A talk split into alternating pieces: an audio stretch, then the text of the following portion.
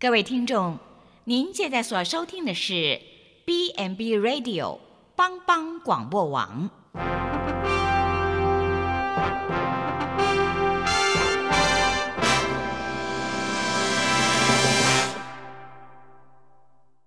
即将为您播出的是由李希昌主持的《由我照你》。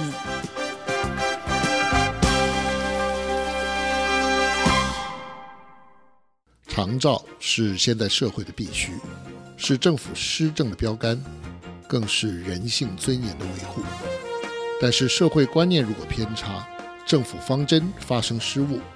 价值失衡扭曲了人性，谁会是重罪独行的守望者呢？请收听由李希昌所制作主持的《有我照你》。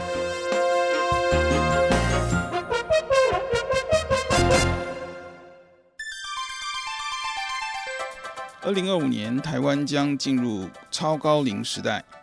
长照需求不断攀升，照顾资源能同步增加量能吗？二零二零年，长照经费将首度突破四百亿，逐步扩增，多管齐下。卫生福利部的预计是四年后可望增加至六百亿，并且瞄准长照涵盖率七成的总目标。目前正着手规划多项长照的创新措施与做法，订定提升长照质量的总计划。未来施政目标将以长照的目的就是不要使用长照这样的创新思维来打造长照新面貌。政府愿意关注改善长者的生活形态，延缓长者失能，全面推动健康促进的政策方案。启动长照的新纪元，我们都乐观其成。但这样的目标真的切合实际吗？有具体的实践步骤吗？政府长照的创新措施与做法到底行不行呢？欢迎收听《由我造你》。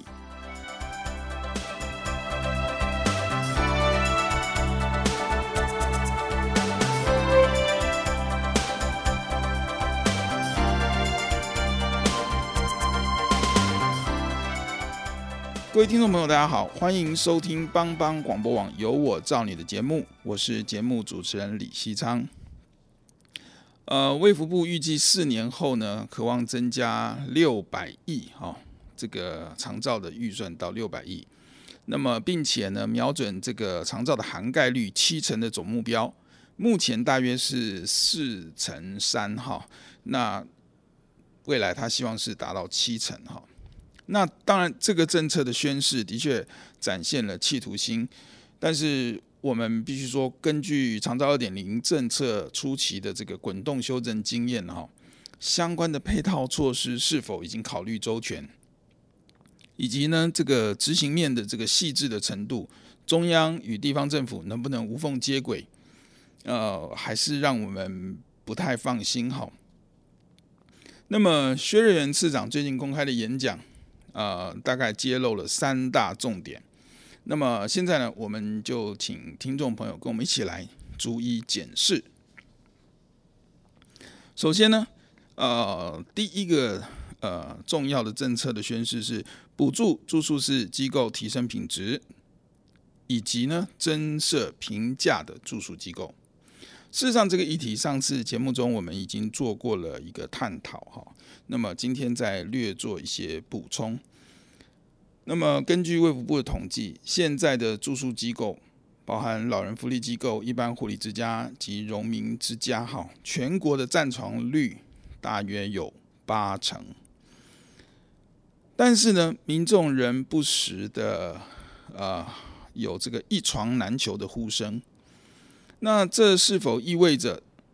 多数的机构其实是有床可住，但无人服务，或者是部分的机构的品质根本不受不受这个民众的接受，所以呢，无人愿意入住，以至于这个占床率只能达到八成。然而四年后，台湾将有九十万的失能人口，若以人口百分之二十。这个机构的使用率来计算的话，将会有十八万人使用住宿型机构这样的需求。那么现有公私立住宿机构的床位是绝对不足的。好，一方面民众对机构照顾品质有疑虑，另一方面是照顾人力资源培育的速度似乎跟不上需求量。那么薛次长认为，要解决这个问题，得从提升既有的住宿机构品质以及持续布建新机构两个方向来着手进行。呃，行政院在去年十二月已经核定住宿式服务机构品质提升卓越计划。那么，凡经评鉴合格的公立住宿长照机构，每年每床奖励一万元；私立机构，包含这个公设民营的，每年每床奖励两万元。每年每机构最高奖励一百床，预计有一千八百四十九家的机构会受益哈。那么总计五年呢，有九十二亿九百六十万元由这个长照发展服务发展基金来支应。同时呢，卫福部也订定啊四大提升住宿机构品质的指标，包括第一，完备长照人员及机构管理系统的资料建置。以利掌握实际的占床率。第二，改善公共安全，包含紧急灾害应变计划及应变的演练。第三，提供适当日常活动空间。第四，提升照顾品质，包含感染管制、健全人事管理制度、团体或社区活动的办理，以及自我照顾的能力。好，这些大概我们上次也稍微都提到了哈。那政府这些的措施，的确是针对呃既往的一些啊、呃、问题，那提出了这些的解决的办法哈。但是以往呢，也并不是没有机构评鉴，呃，台湾整体住宿机构的品质却仍然存在着严重的问题，哦、过去呢，层出不穷的新闻事件，相信大家仍历历在目。哈，那么如何导入一个有效的评鉴及查核配套的机制呢？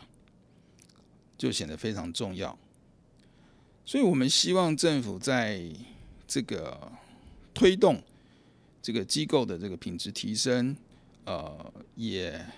在推动这个评价的这个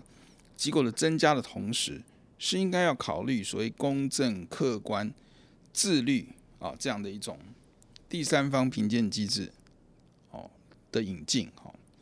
这个部分日本事实上已经行之多年，发展也相当的健全啊，也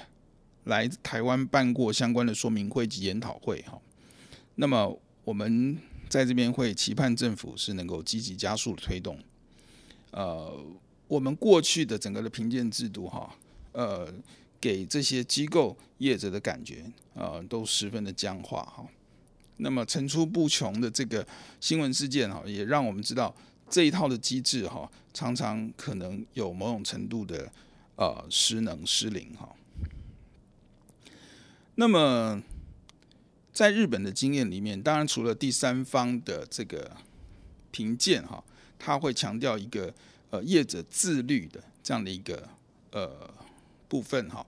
啊，通常是业者自愿要来做这个第三方的评鉴，以至于能够呃得到消费者的信赖哈。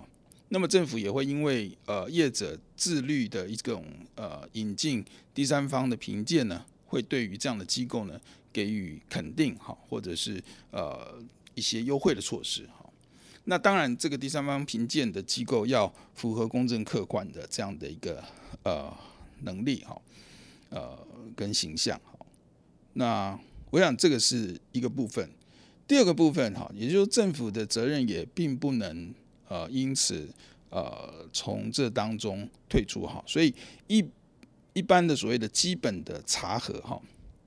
我们希望呢这个地方政府这种基本的查核能力要能够提升，是依据相关的环境设施设备的法规，呃，用最有效的这个。呃，频率哈来做严格的执行，但是呢，却不是扩大解释近乎刁难哈，那这也没有必要。那其实，在日本，他们的做法是针对最基本的项目做最严格的要求哈。那这个东西是比较没有争议性的哈。那比方说，有一些基本的这个消防的设施设备的这个建立哈，那个法规如何规定就是如何执行哈，这个没有妥协的空间。这个部分我想是没有问题的。那么至于呃。增设平价住宿机构这个部分，哈，薛市长强调应该建置在资源缺乏地区，这样的思考应该给予肯定了，哈。但是五十亿，哈，讲讲住这个部件住宿式肠道机构公共资源的计划呢，会不会，哈，会不会？我们的担心是仍然是看得到吃不到。在我们节目中，其实不止一次强调，哈，偏乡地区一定要因地制宜。政府这些计划通常是，呃，我们讲说在天龙国的办公室里制定的哈。一旦碰到三地离岛，一旦碰到地方政府承办标准的这个回复，所谓的依法行政哈，就完全停摆哈，没有办法实现。原住民建筑物没有执照，土地地目不合规定，好，这相关的这种呃呃规定呢，没有考虑过去历史文化哦发展。过程的脉络哈，那从原乡的这个角度来看，就是这也不行，那也不行，那最后就只有一样了，就是继续看着这些弱势的这个族群哈，吃苦当吃补哈。哦，我们也常提，难道不能有专案、专法、专款吗？好，呃，也许可以哈，但是呢，也始终缺乏一个。有肩膀的专责单位，哈，我觉得这个是呃让我们感觉到呃失望的哈。这这么长的时间以来，城乡的这个差距并没有缩短，哈。不论是医疗的资源，或者是长照资源，哈，医疗资源的这个部件过去已经有呃很大的城乡差距，也有了过往的经验，但是在长照资源的部件上面。目前看起来还是步上了这个医疗资源呃部件的后尘，也是城乡差距仍然相当的大。那么能不能缩短它当中的这个差距呢？看起来也是遥遥无期无期哈。这个是我们呃忧心的，也是目前感觉非常遗憾的。什么时候可以有一个有肩膀的专责单位来做出这样的承担呢？好，我们谈到这里，先休息一下，呃，稍待一会，我们再进到我们的节目当中。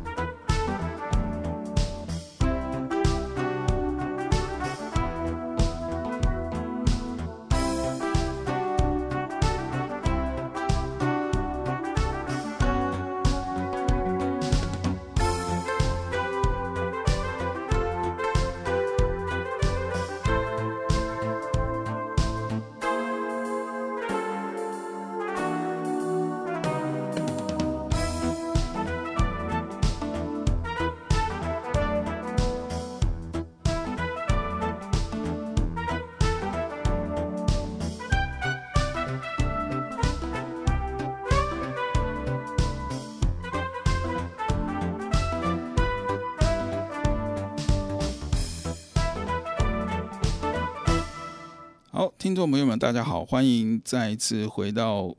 帮帮广播网有我照你的节目，我是节目主持人李西昌。我们刚才上一段的节目提到，哈，这个政府新的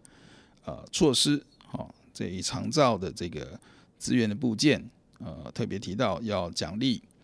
呃这个有品质的住宿型机构，要增设评价的这个组织，哈。呃，接着呢，这个政府的这个还有第二项呢，我们觉得也是相当重要的一个议题哈，就是要增设开放式失智日照中心，以及呢银发健康俱乐部。呃，这个议题同样我们在上一节上次的节目里面也探讨过哈。台湾失智症的人数大概目前有二十八万，中重度失智症者通常也伴随着失能哈，以机构照顾为主。那么其余的大概有四分之三，大概二十万的哈，属于这个轻度啊极轻度的患者哈。那么政府一直希望这一部分由社区来照顾，特别以这个失智日照中心哈，结合失智友善社区哈，将日照中心作为社区的中心点，失智长辈来了之后呢，可以自由移动，不是只局限在日照中心里头。那么社区的商家也配合协助，结合社区资源来打造这个所谓开放式失智照护这样的一个模式。那么事实上呢，这次薛次长也特别在加入了所谓的在社区增设银发银发健康俱乐部这样的一个想法。那我想这基本上也是回应我们长久以来的诉求，哈，就是应该优先投资在健康的长辈，促进长辈健康，也呼应了。卫福部的这个主张的核心价值哈，长照的终极目标就是不需要使用长照。那么薛市长也提到，生活形态的改善哈，是让长辈活得健康的不二法门。那么我们知道，日本人把慢性病，好，过去慢慢性病他们称为生活习惯病，其实这是一个非常直接的表达哈，就是用生活习惯所产生的这些的问题。那所以要改善生活的形态，的确是一个非常重要的一件事情。那么卫福部呢，未来计划在各地设置银发健康俱乐部。以往呢，这个 C 据点的长者都是用徒手的这个运动为主哈。那么未来的这个银发健康俱乐部呢，将会购置适合长辈的运动器材，聘请专人指导长辈哈来使用。目前规划只要有合适的地点都可以申请设置哈，并不限于 C 据点的场地。那么，二零二零年将会有两三个县市开始试办，逐步扩及全国。目前已经有聘请专家来讨论规划设置运动设备的相关工作。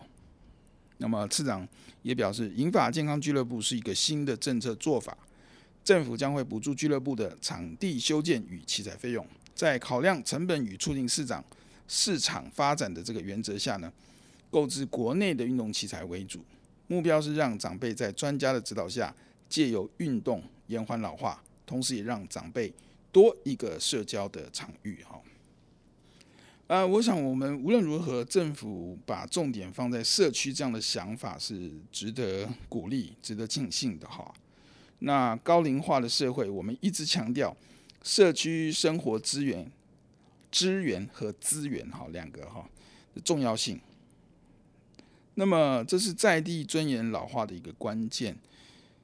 如何让长辈在社区能够享有自立自主的生活，才会有安全尊严的幸福感。好，我想这个是非常重要的一个观念，所以。呃，不但是要有这个开放型的失智的这个照护哈，那另外一个是银发健康的俱乐部，这个都是呃跟社区做了重要的结合，也就是说把这个生活感哈重视到长辈在社区生活这样的一个呃自然的一个呃在地老化的一个状况哈，能够呃让它能够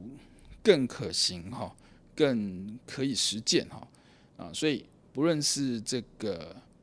资源哈，或者是资源，一个是这个行动的工作哈，另外一个就是呃财力物力等等哈，这些都要到位的配合哈。另外还有一些政策的引导哈，我们相信这个社区的这个能量哈，照顾这能量才能够呃有更好的发挥。或许呢，政府看到时下这个很多的这个 gym 的这个成成立哈，这是目前最夯的哈。呃，这个上班族呃都有这种呃到健身房做重训啊等等这样的一种呃风潮哈。那么如果可以加以结合的话呢，的确是可以加快社区布建这个健康俱乐部资源的这样的一个速度哈，相信大家也都乐观其成。但是我们很期待见到的是整个呃发展是呃不是像现在呃单纯民间的这种商业的呃考量或者设计哈，毕竟银发族的需求是有它的特殊性。我们是不是对于银发族的这个体适能运动保健的这个体系，应该有一个更整全的发展的一个想法？好包括相关的法规哦，还有所谓的运动处方的制度，好，专业的银发族体适能的运动指导人员的认证等等，哈。如果这些的配套的措施也能够呃一并的思考跟设计呢，啊，我们相信会让这一切的发展更上轨道，哈。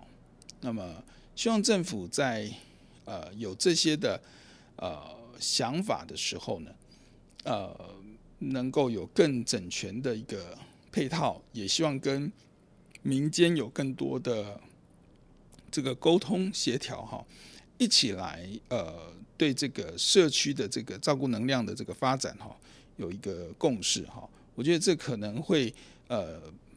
帮助政府的这个施政的这个呃被民众的接受度还可以再提高一些哈，呃。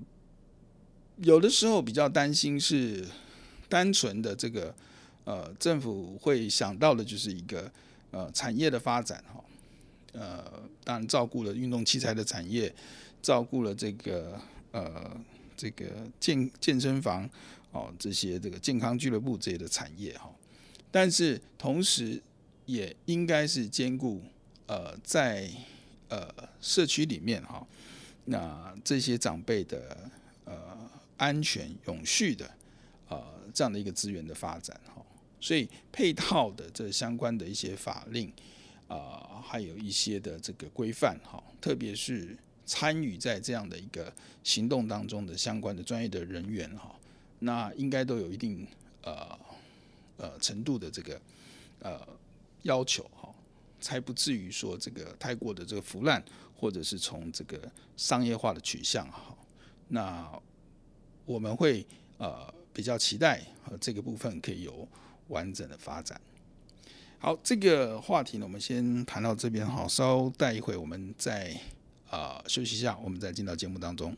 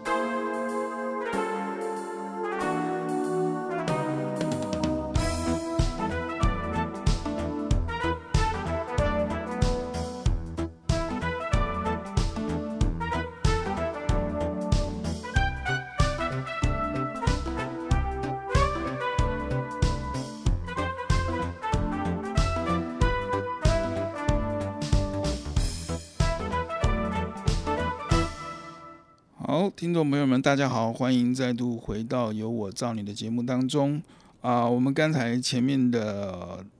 节目啊，提到了政府对于这个长照创新的措措施与做法，哈，到底行不行得通？呃，相信呃，我们提出的一些观点哦，听众朋友都可以做一个参考哈。那再来对于政府的这个施政呢，做一些这个判断哈。那我们提到了这个卫福部提到的的最近的这个几个政策推动，至少有几大重点哈。前面大家已经提了两个部分哈。那么第三个哈，政府呃提到的这个长照长照哈重要的这个措施哈呃方法里面，第三个是发展老幼共照的模式哈。卫福部在二零二零年其实已经达成了一个国中学区。一个日照中心的这个部件目标哈，但碍于消防以及建管的法规，目前呃事实上是很难找到合适的设置地点哦。所以呢，这个整个目标的这个达成率哈，呃，目前有比较停滞的这样的一个现象哈。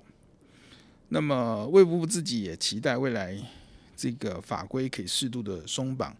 呃，比如说在日照中心设置在一楼的时候呢，因为疏散比较方便哈，是不是相对的设置标准可以适度的放宽？那么其中特别值得的是提到的，他们提到这个老幼共照的模式哈，不是单纯的老人照顾，而是将老人照顾跟托幼做一个整合。呃，这样可以解决上班族的困扰，同时就是接送长辈跟孩童是同步的这个进行哈。那么，当三四岁的幼儿跟七八十岁的爷爷奶奶一起，呃，当同学哈，我会不会改变长辈的身心状态呢？那么，事实上，美国已经推行这种呃老幼共照的这样的一个呃方案哈，大概照护方案哈，已经有二十多年哈。那么，他们将老人跟孩子放在一起学，放在一起哈，一起学习。那这种理念呢，是一种我们所谓的代间学习的一个概念。呃，代间学习，呃，简单来讲就是说，指年轻跟老年世代之间，哈，透过合作互动，彼此分享经验、知识、技能，或者是价值观，以提升自我的价值跟成就感，进而让彼此产生改变，哈，这个叫做代间学习。那么在传统的社会里面，我们知道代间学习其实是非常自然的哈，它就存在于个别的家庭或者是家族当中，呃，长辈口述啦、身教啦，哈，就将这个知识呢传承给后代的子孙，这是一种非常重要的非正式教育啊。但是因为现代社会家庭模式改变，那么父母跟小孩组成核心家庭，这样成为主流之后呢，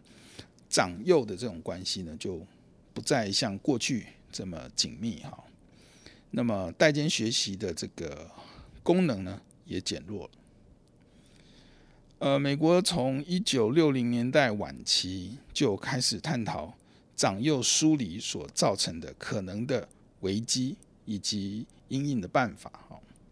到一九七零年代，他们提出了非常多的代间学习方案。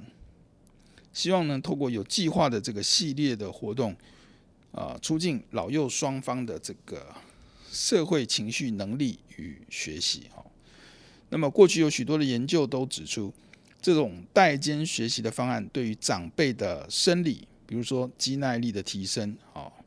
情绪包括忧郁指数的下降，还有记忆力哈，都有实质的帮助。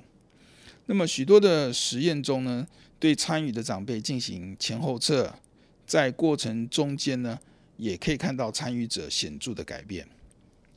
那么在这些的代间活动中，哈，长辈能够透过跟幼儿的互动、拥抱，重新产生情感的连结，哈，感觉到被接纳，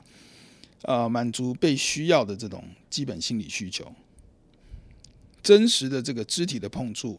啊、事实上会产生这个。催产素哈，在生理上产生一种催产素，催产素对于降低血压、减缓焦虑、产生愉悦感哈，都是有非常直接的关系。所以，我们知道这个代间学习在